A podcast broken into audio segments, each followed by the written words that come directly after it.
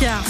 France Bleu Gironde, radio officielle de l'UBB. Arnaud Carré, bonjour. Salut Marie, bonjour à tous. L'UBB n'avance plus. Elle a subi samedi à Castres sa troisième défaite en quatre matchs sur le score sans appel de 41 à 12.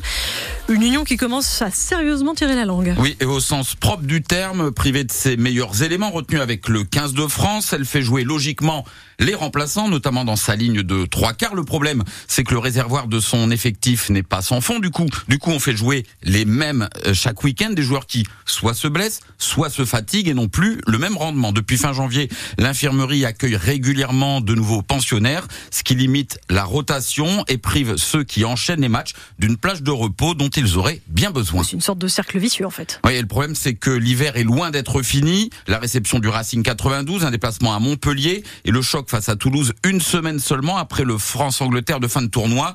Trois matchs où il va encore falloir faire le dos rond. Pour la réception du Racing samedi, Yannick Bru espère récupérer quelques blessés, mais le stade de l'Union est sur le fil du rasoir entre la volonté de maintenir une intensité nécessaire et le besoin au quotidien de ménager les troupes pour garder de l'énergie et éviter de nouveaux pépins physiques. Le manager a même reconnu samedi soir être en alerte orange. L'équipe va donc devoir trouver les ressources pour ne pas passer au rouge avant le retour du printemps et de ses meilleurs joueurs. Même si, on le sait depuis hier, il va falloir patienter avant de retrouver Mathieu Jalibert touché au genou face à l'Italie.